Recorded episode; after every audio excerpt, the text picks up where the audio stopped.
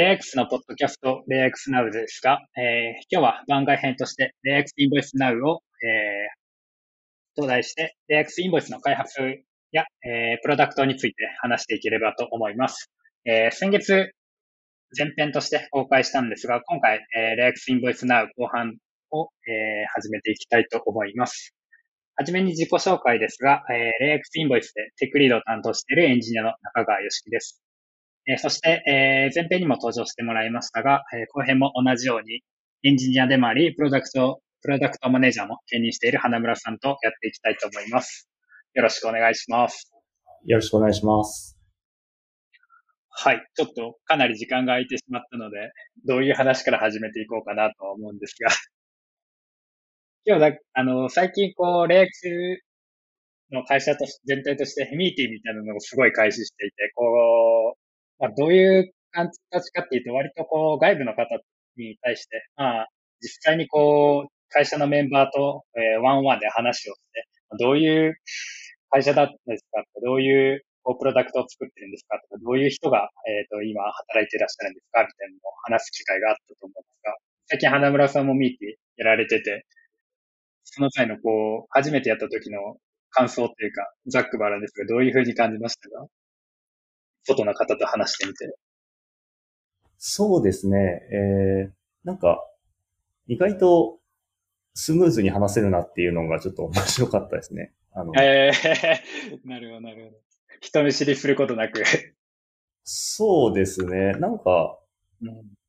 目的があるからなんかもしれないですけど、まあ、知らない人といきなりパッと会っても、なんか話せるようになったっていうのは、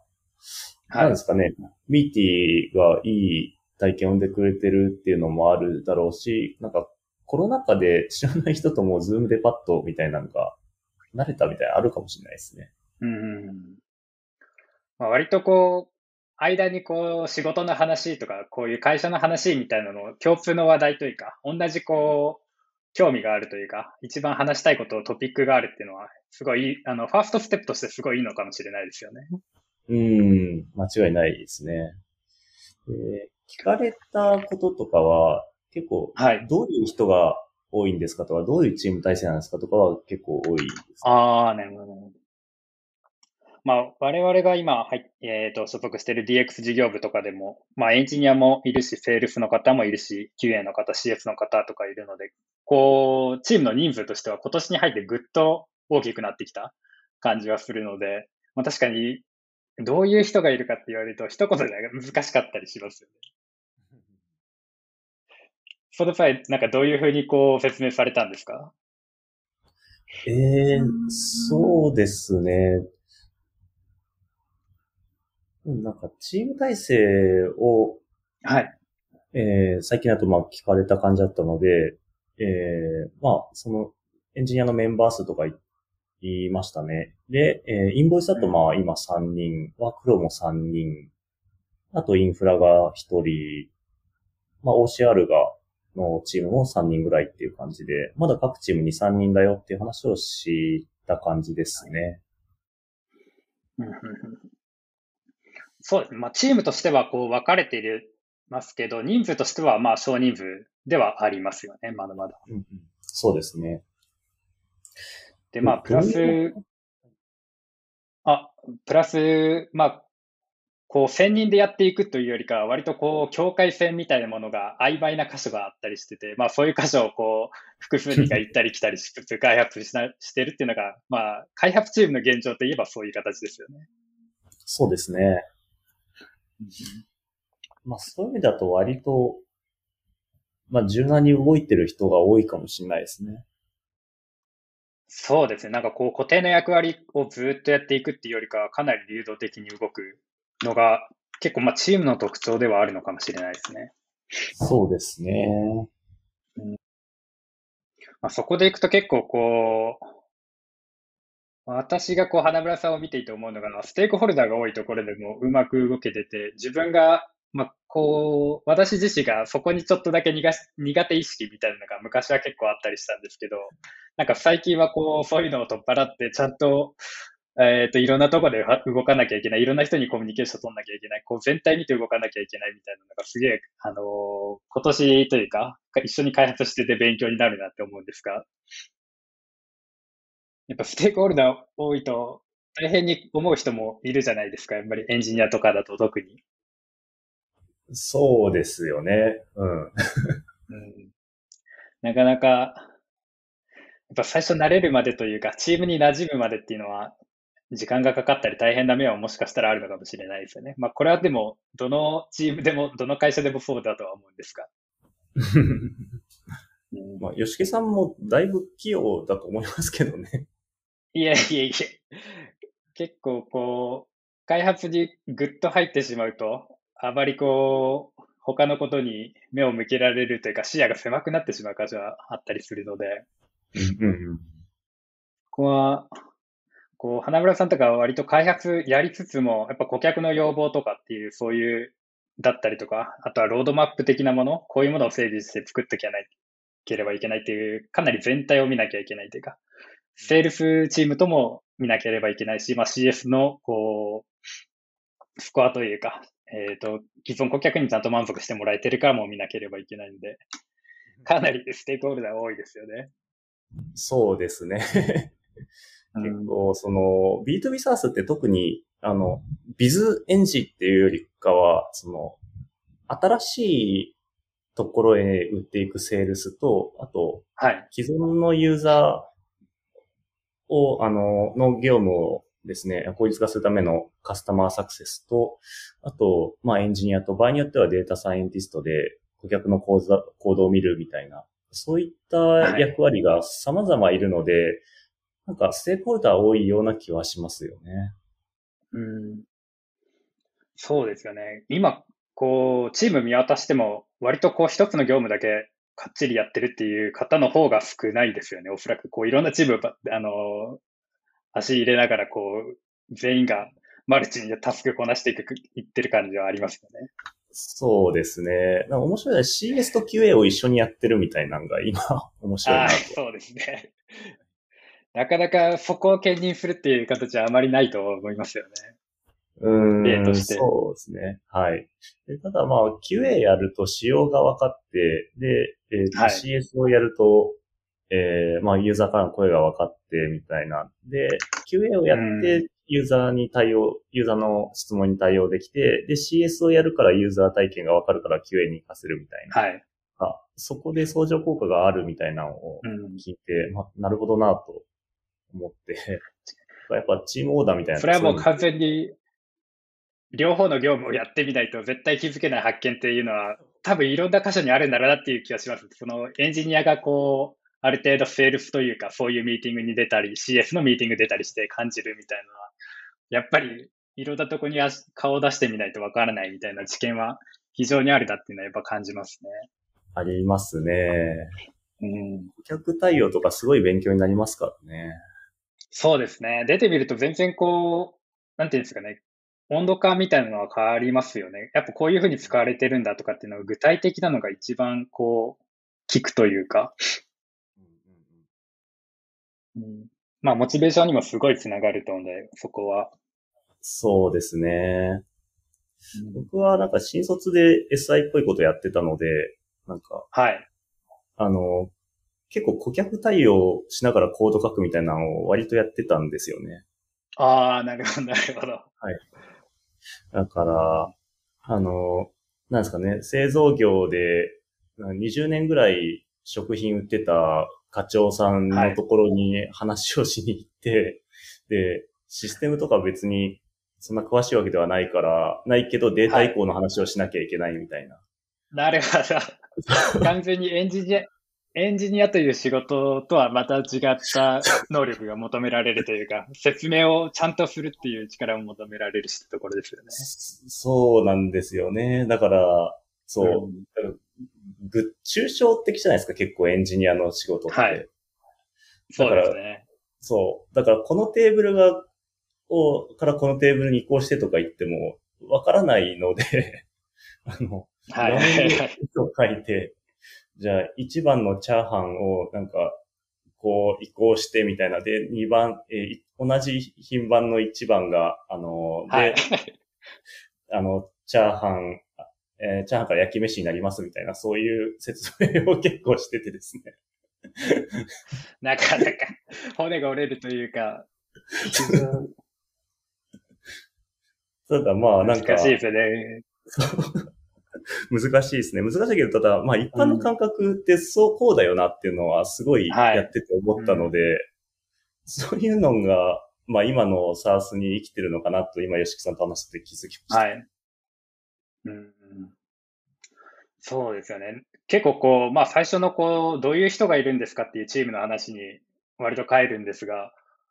やっぱ話してあのチーム内にいる人は、まあ、エンジニアだけではなくて、セールスだったり、マーケだったりとか、QA、CS の人を見ていても、かなりこう、なんていうんですかね、テックに強いというか、SARS も全然自分で使いこなせるみたいな人はチームに多い印象は私はやっぱ受けてるんですよね。今の DX 事業部の方っていうのは。なんかそういう面で非常にこう、話の流れがすごくスムーズに回るというか、ある程度のこう共通の認識みたいなのを持てているので、かなりこう、早くポンポンと、あの、ことが進んでいくっていうことは感じますね、今のチームについては。そうですね。ビズと話してもコミュニケーションコストが本当に低い気はするので。そうですよね。割とこう、ウェブ業界、まあ、がっつりやってきた方とかっていうのが多かったりするので、セールスの方にしても非常になんか、こう、プロダクト理解もすごい早いですよね。やっぱりこう、本業の、あの、今までこう、やったことない経理の業務だったとしても、割とキャッチアップがすぐ、スッと入っていくというか。うんうんうん。なんかこういうのは今のチームのすごくいいところだし、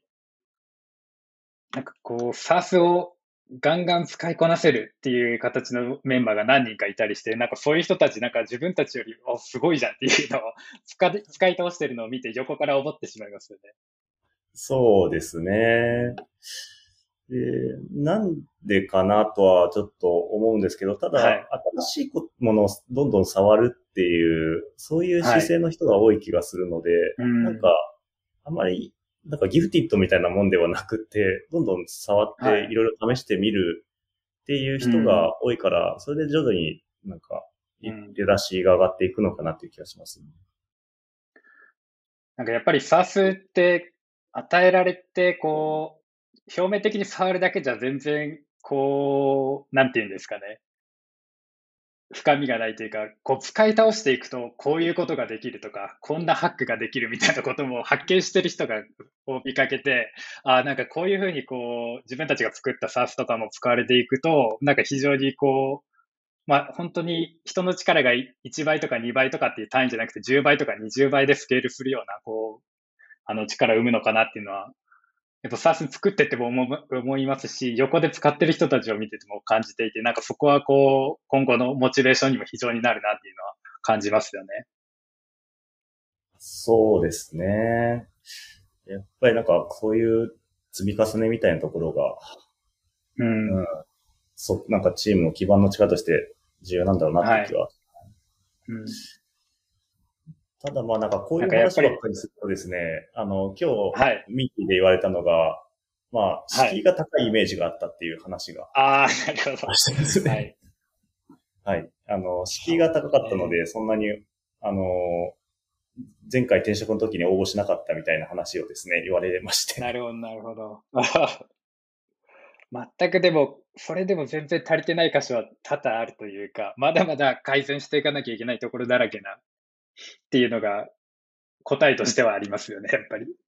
うん、人が本当に必要ですね。ですね。どうなん？実際どうですかね、はい、なんかどういう方が、吉木さんは来てほしいですか？ああ、そうですね。なんか割とこう、今は 2B とか 2C とかやってきたことみたいなのはあんまりこう囚われなくても全然いいのかなみたいなことは自分は今までこう 2C をずっと開発してきて、去年初めてこう 2B でも SARS を開発して、あの、し始めたってところがあるので、あまりなんかこう、これまでの経験だけにとらわれないっていうのが一番いいのかなっていうのは思いますし、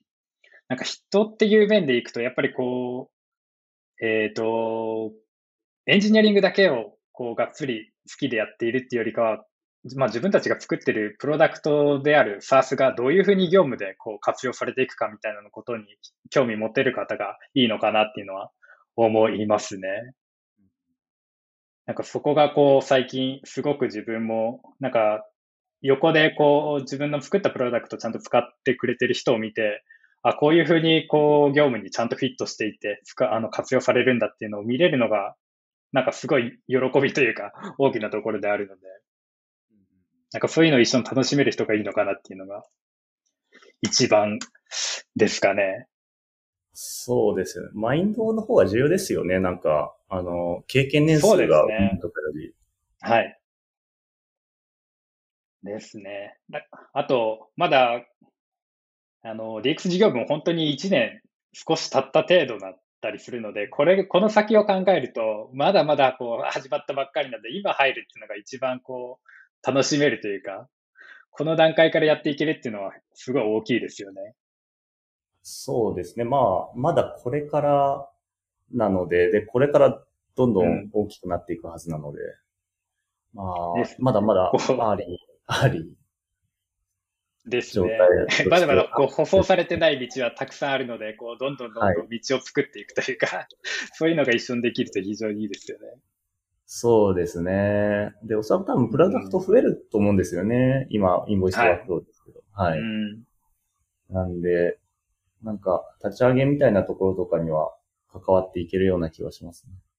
うん。そうですね。またなんかこう、最初のゼロから自分がプロダクトを見てきてると愛着というか、なんかそういうものは全然変わってきますよね、やっぱり。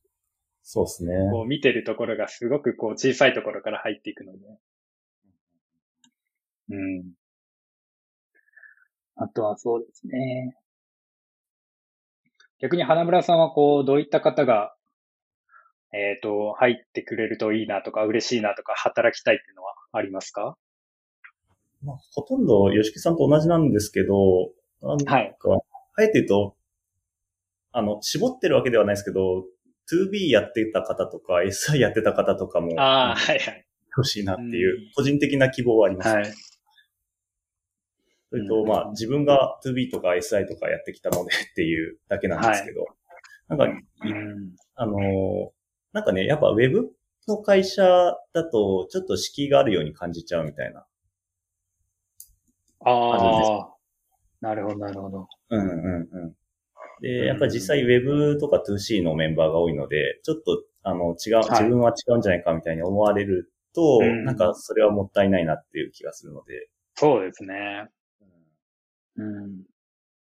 なんかこう、SI とかっていうのを、こう、これまでやってきた人が SARS を開発していくっていうのは、なんか一個すごく新鮮なイメージは、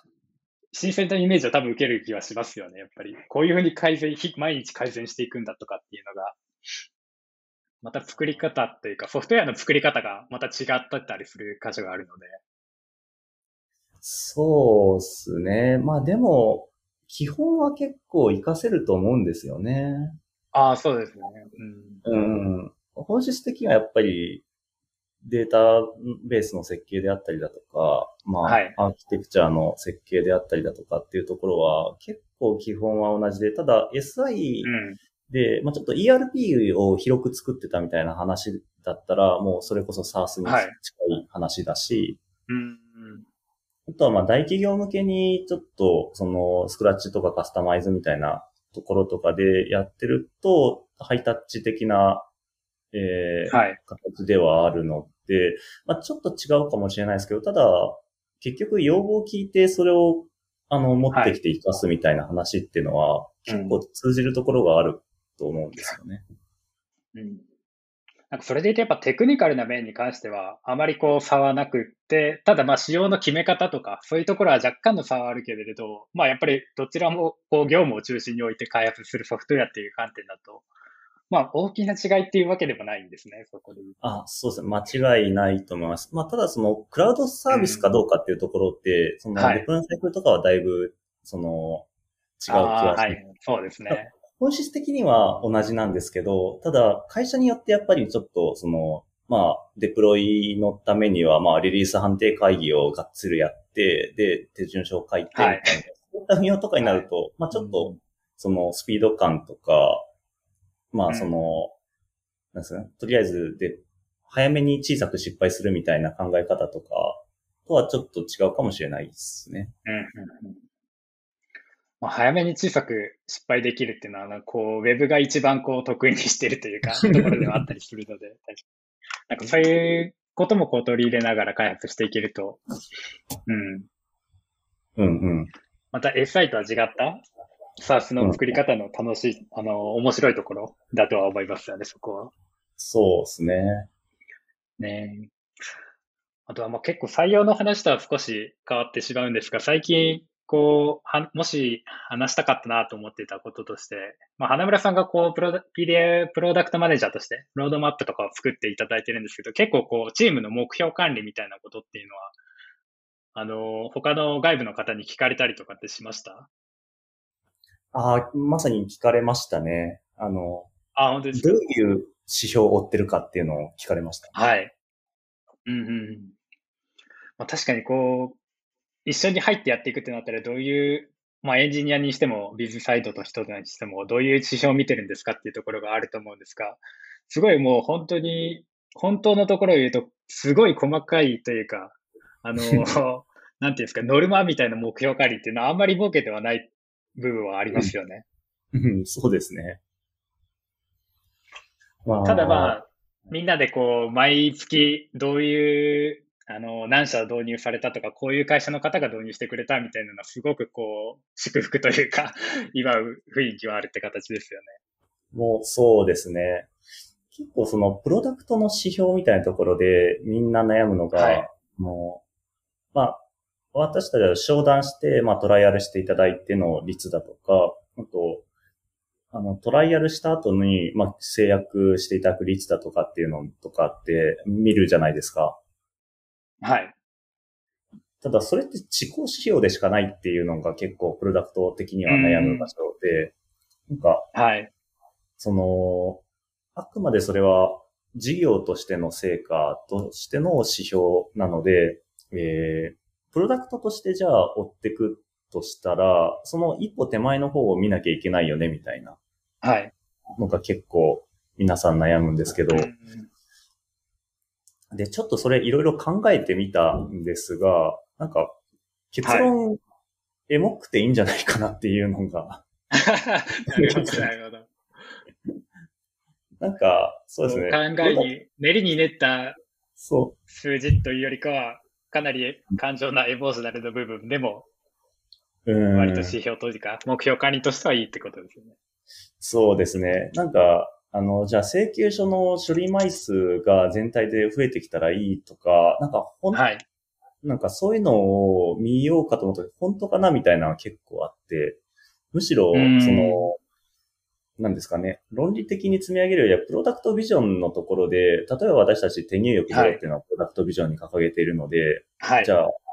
手入力が本当に減っていってるのかとか、あとはまあ、あの、持っている機能のいくつかのところで、こういう世界を目指すよっていうのを分解して、そこをもう一旦目標に置いて、で、それが実現されることで、本当にそのトライアルに進む率が上がるかどうかっていうのは、相関性っていうのは究極わからないけれども、しばらくそれでやってみて、はい、で、あの、全体的な反応とか、えー、まあ、長い目線での、そのトライアルからの転換率みたいなところとかを見ていくとか、そういった形でいいんじゃないかなっていう気がしてますね。確かにそうですね。なんか私もこう、結構同じ意識は持っていて、まあ割、ちゃんとこう数値でこういう、今月こういうふうなあの達成というか、えっ、ー、と、こういうことはやっていきましょうみたいなのはもちろんこうチーム内で決められてはいるんですけど、割とこう、肌ブラさん作ってもらったロードマップに、あの、こういう機能とか、こういうことを達成、あの、顧客の業務として達成させたいみたいなものが載っていて、まあそこにこう、今月このクォーター達成できるとマークをつけていってるじゃないですか。そうですね。なんていうんですかね。花丸というか、うん、あの、印をつけていって、なんかそういうのがついていくのが割とこう、嬉しいというか、モチベーションの一個にはなってたりする箇所ではあったので、なんかいや、そういう話は非常にこう、聞いていて、あの、同意見というか、イメージを持ちましたね。どこまでこう、まあ確かにその作った機能でどれだけのこう成果上げられたかっていうのは、成果というか、数値としてどれだけ効いてきたかっていうのはもちろんウォッチはしないといけないんですが、ある程度こう、まあ手入力を減らすとか、そういうことを達成していくっていうのも非常になんかいい目標管理なのかなって自分的には思っていたりします。そう言ってもらえるとありがたいですね。で、ちょっと花丸のやつは、ね、うん、あのーはい、を説明すると、えっ、ー、と、まあ、クォーターで、はい、今は、あの、どういう業務フローを実現できるかっていうところを、えー、まあ、目標として置いてるっていう感じです。あの、プロダクトだとアウトカムっていうふうに、あの、言うんですけど、うん、なんですかね。えー、まあ、成果のことを、えっ、ー、と、なんですかね。まあ、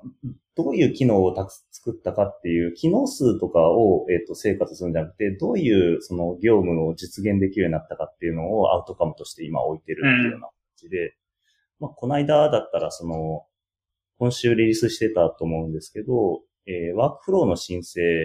の情報から仕分けを自動的に作るみたいな話で、はい。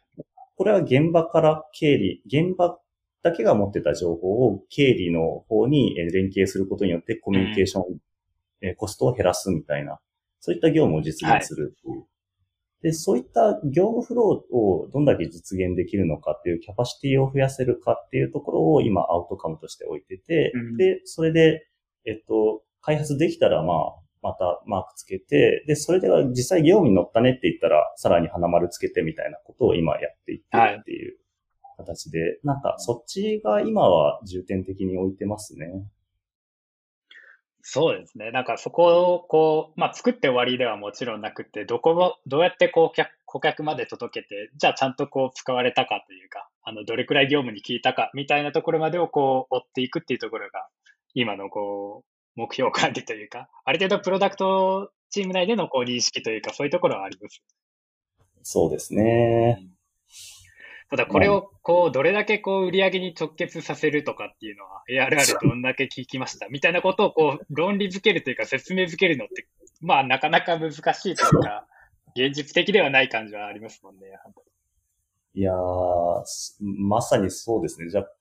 これじゃあ数値に落とすのってどうするんだろうっていうとなんか、そうですよね。うん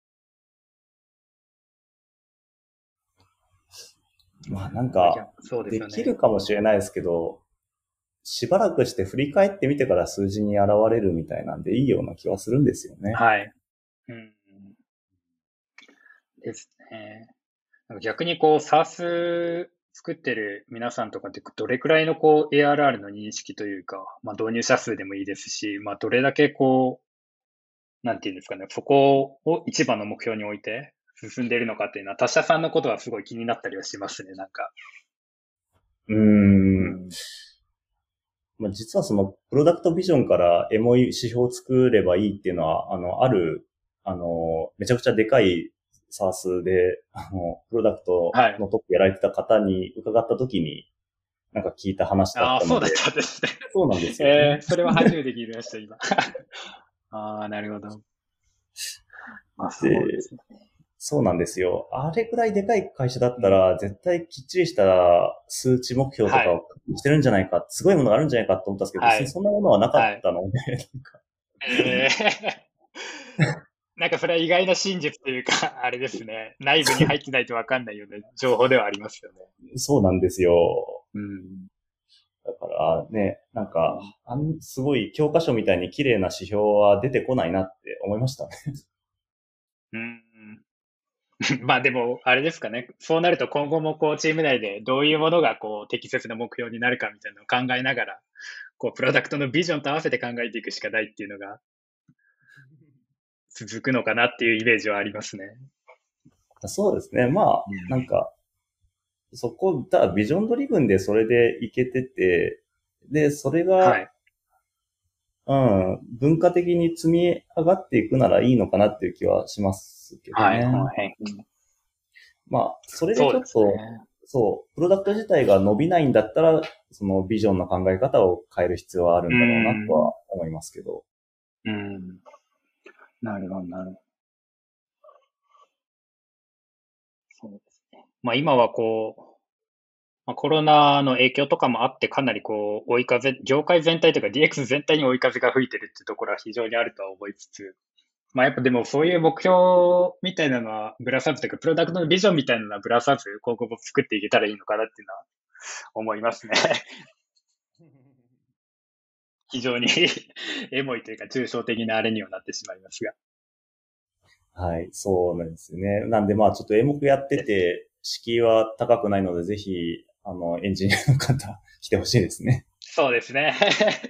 一緒にこう開発をしていける方を絶賛募集中ですね。こう、興味がある方は、ぜひ、まあ、HR に石黒さんという有名な方がいらっしゃるので、もう、いつチャットを投げても許されるという 石黒さんがいらっしゃるので、ぜひこう、DM でも何でもいいですし、ミーティング経由でもいいですし、連絡を取ってほしいですね。はい、そうですね。僕に、あの、全然 DM していただいても大丈夫ですし。あ、確かにそうですね。割とこう、チープの人と話すと全然雰囲気というか印象は変わる気はしますよね。やっぱり外で見てるだけよりも、実際に話すともう、印象みたいなのはまるとかありますよね。